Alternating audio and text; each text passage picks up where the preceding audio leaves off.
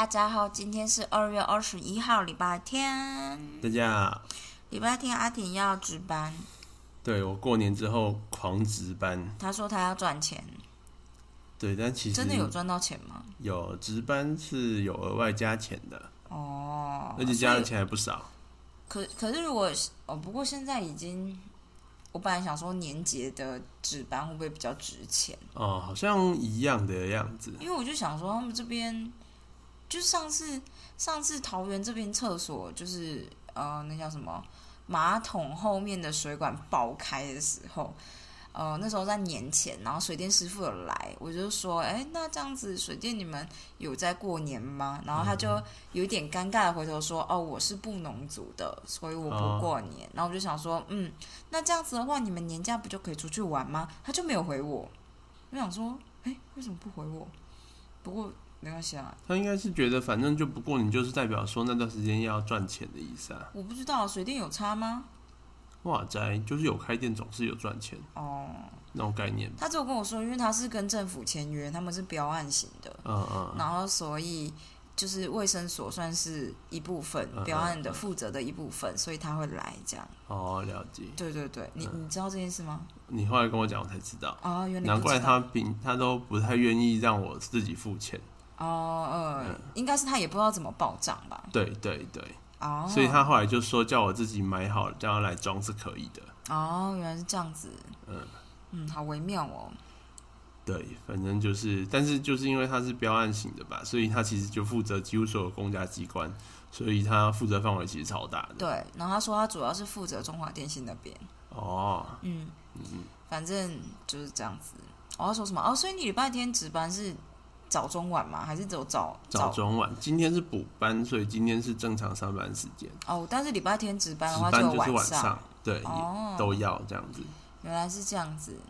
对，好的，我只是想要趁这个录 podcast 的机会，偷偷知道阿婷的行程，因为他自己一个人过习惯，他都不会跟我说什么。我有写在那个行事历上面，但我已经很久没有打开我电脑的信息可以好好打开行事历我。不要，我还没有上班，我我好啦，我在告诉。我一直在逃避。好的，总之呢，嗯，你要说什么？我们今天就是趁中午的时候跑到了阿婷说的一个樱花秘境林，樱花林秘境。对，可是其实我觉得下礼拜如果就是大学同学要来的话，他可能会不会会不会掉八掉掉两层吧？嗯，我不知道台湾这种就是比较偏紫一点的这种樱花你，说是台湾的樱花还是泰国的樱花吗？就是这种樱，我只是说这种品种不知道会不会比较不会那么快掉下来。而且最近好像变冷了，嗯所以就是会变冷，所以不知道状况怎么样。嗯，因为我猜我去看的时候，应该是掉了一点点，掉那种零点五趴左右的感觉，我猜只要不要下雨，冷一点，它可能还比较不会那么快掉下来撑。住这样子。对对对对，因为它旁边的梅花林已经全部都开始长芽了，嗯嗯，所以就也不知道状状况这样子。但那边就是真的很多梅樱花，梅够多。花都很多这样。对，然后路很窄，然后今天那个路很窄，重点是那个路很窄，然后就应该说大路还好，但它拐下去那个弯的时候，又有一个很陡的斜坡。我不知道大家有没有常常去山山路，因为就是我小时候很常走那种坡，就是嗯，你走山路，其实那个路本来就不大，然后你嗯要走进去别人的庭庭院，或是有些人会在开垦一片树林，哎，果园什么个，那就路都是超小。对，那就是那种产业道路型的路，然后都会很陡，对直接下切下去这样子。对，然后阿婷开下去的时候就觉得，哦，他开的蛮好的。因为我爸以前在开这个的时候，其实我也会觉得有点紧张，但其实我觉得我爸还蛮会开山路的。嗯嗯，然后所以都都都觉得普普通通。我后来才发现这是一个技能。然后阿婷就是在开上来的时候就撞到石头了，我差点就撞上山壁了。对，他就直接撞到山壁。我就想说，我不知道你在干嘛？你刚才是鬼遮眼吗？这样，你看是因为他那时候，呃，他那时候，他那时候在跟我讲话。我就以为他转过来跟我讲话，所以以至于没看到左边的，就是车子的状态之类，我不知道，我不知道发生什么事，反正他就是他觉得他要往前一点，就我们就撞到了。对，因为他那个斜坡很陡，surprise，然后我想说要加一点油门，让它过去一点，就加过。头了，对，然后一开始没有反应，然后再加多加一点就过头了，直接过头 撞上去，然。后就呈现一个我下巴要掉下来喽。对，我就好像就是应该就是车牌稍微卡到一下这样子。哎，够背了。嗯，嗯，对，就是这样子。我不知道，我们上去那个部落你说那里叫拉弗兰，拉弗兰，再上去是南横了，是不是？再上去就是梅山口。哦，就是梅山口，所以我们今天有到梅山口吗？对，哎、有没有啊，今天没有到今。天没有到梅山口。对那边好像其实那边的地名好像樟山，就是樟树的樟。嗯，然后梅山口好像是，就是他那边好像你一定要叫他梅山口，你不能叫他梅山，为什么？因为眉山大家会以为是嘉义的眉山。其实我也是这样觉得，，因为嘉义就是要去阿里山之前会先到眉山，那个比较 well known。几乎大家都会在那边休息这样子。嗯嗯嗯对所以你讲眉山，大家会以为那边，然后眉山口这一个才是玉山的登山口这样子。哦，对，我也不知道，好，我们可以问 Jenny，反正我们下礼拜也许会知道。对那不知道。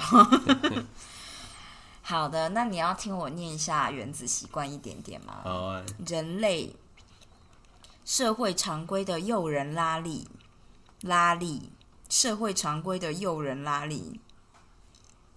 这样子光用听的人会知道我在说什么吗？不知不知道。阿锦要放弃听我讲话，他走了。好的，反正呢，人类呢是群居的动物。我们如果想要融入群体，想要与他人建立关系，想要赢得同才的尊敬与肯定，对生存者来说呢，对生存来说，这种倾向是必要的。在人类演化历史的多数的时间里面，我们的祖先都生活在部落之中，而与部落分离的，或者是更糟的，被部落放逐的，就等于死刑。哦，这句话太果断了吧？他后面写“孤狼必亡，群狼得生”，我觉得这个嗯好、相较之下呢，与他人合作并建立关系的人，享有更好的人身安全、交配机会，也更容易取得资源。如同达尔文指出的，在人类漫长的历史中，学会合作而且最能灵机应变的人类，总会取得优势。因此，归属这件事情就成了人类最深的愿望欲望之一。而这个远古的偏好对现代人的行为仍有强大的影响力。我们最早的习惯并非来自于选择，而是模仿。家人跟朋友、教会或学校、本地社群与整个社会把剧本传给我们，我们照着演出。每个文化与群体都有各自的期待与标准：该不该结婚？该何时结婚？该生几个小孩？该庆祝哪些节日？该花多少钱举办小孩的生日派对？这些社会规范在很多方面都是引导你日常行为的隐形的规则，纵然不是随时都在想，你总是把它们放在心底，你往往自然而然地遵循所处文化的习惯，不假思索，不去质疑，有时候根本记不得为什么要这么做。如同法国哲学人蒙田所写的，在生活中，我们被社会的风俗与习惯横扫。多数时间里面，随波逐流不会让人家觉得有负担。每个人都想要有归属感。如果你我长期处于一个以西洋棋技巧论功行赏的家庭，下西洋棋似乎就是很有吸引力的事。如果工作场合里每一个人都穿高级的西装，你很有可能也会砸钱购入一套。假如所有的朋友都在玩一个只有他们懂的梗，或使用一个新词，你也会想要这么做，好让他们知道你很了。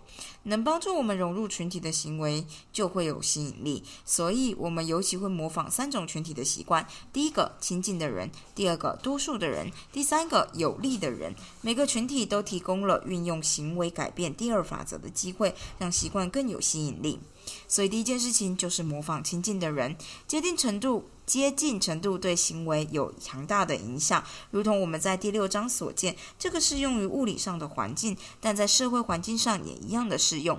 我们从周遭的人身上学得习惯，我们效法父母处理争端的方式，同才打情骂俏的方式，同事遂其所愿的方式。看到朋友吸大麻，你也会试一试。要是妻子睡前会检查门有没有确实锁上，你也会养成这个习惯。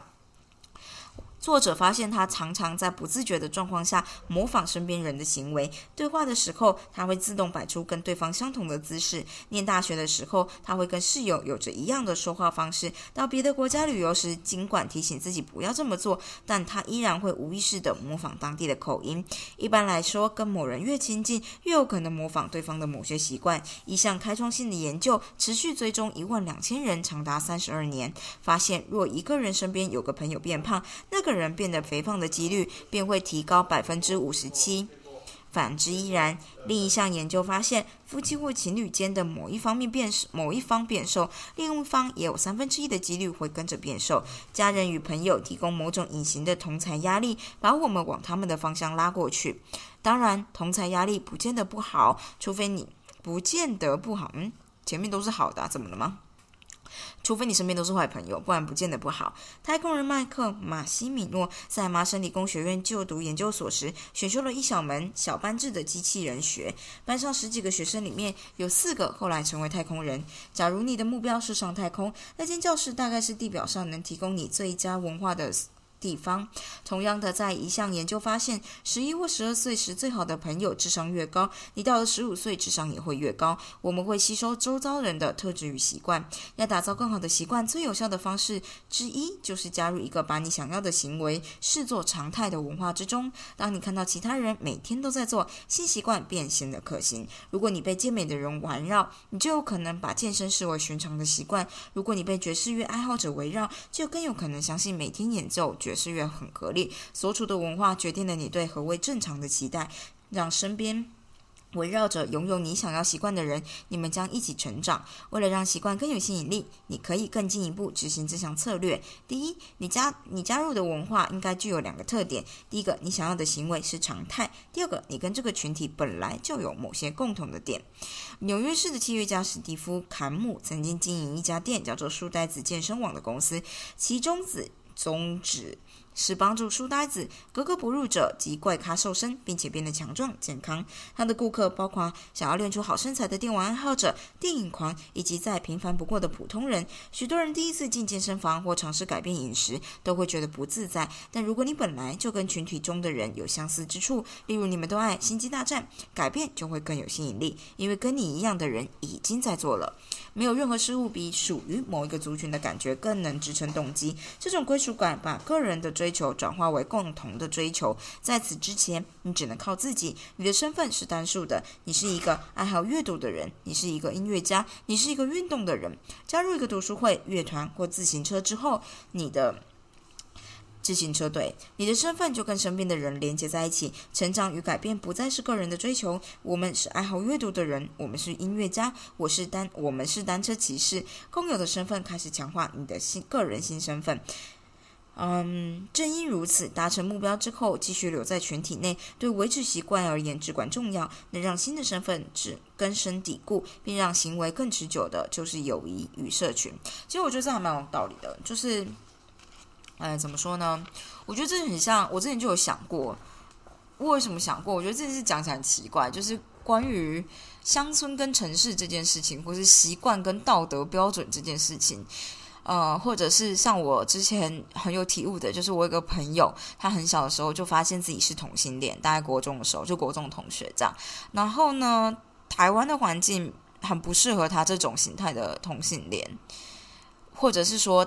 呃，他知道他喜欢男生之后，在网上跟阿婷讨论过，就是关于台湾的同性恋表现出来的行为模式，都是我们对我们哎，或者是大部分人对同性恋的期待的行为模式。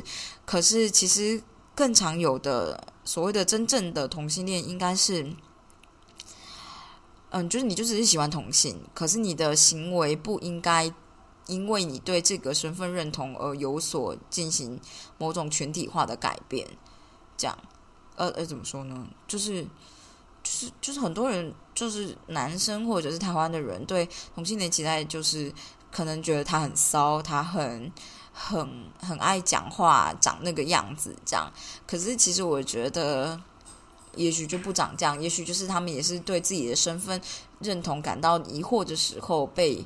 某种程度虽然是不好的期别人的期待所影响了，哎，怎么讲这个？好，反正我那个同学就是这样子啊。然后嗯，他的那个同性恋的倾向，还有他的表现的行为模式什么的，都很符合社会对同性恋的期待。所以你也知道，这样子的人就是很容易在小时候或者是呃群体里面被排挤。这样，但他在我们班上还好，没有特别被排挤。可是我猜他之后应该过得也不好，所以他后来就想尽办法出国了。这样。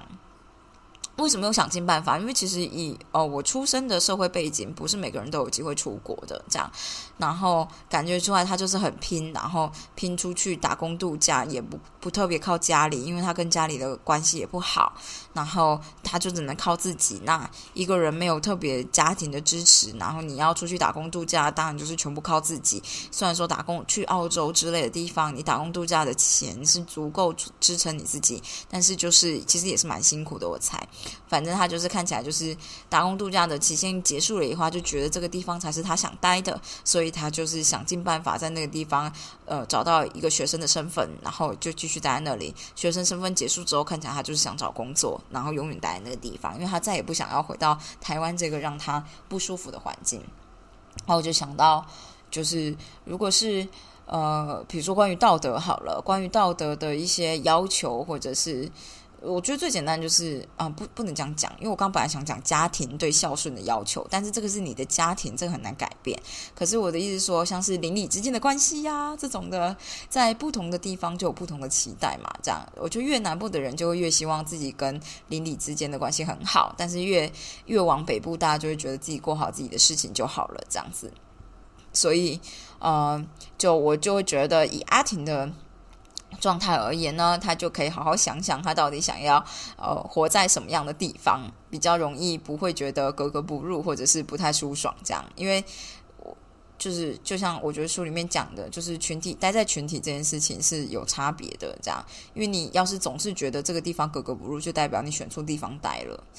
然后我觉得长大有很好的一件事情呢，就是你可以选择你要待的地方，你不会受限于你的空间跟条件，然后只能待在某一个地方这样。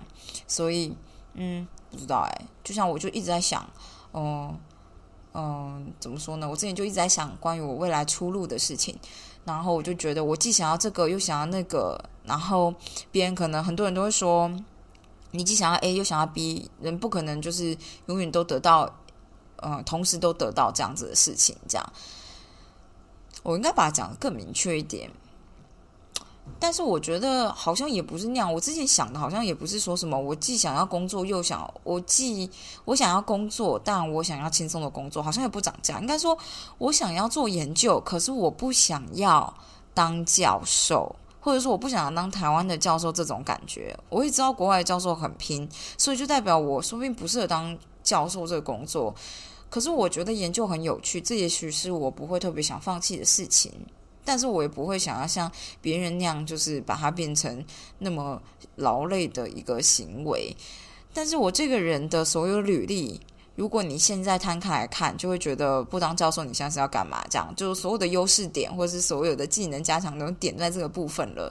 如果这时候突然转行，可能就是很吃亏。这样。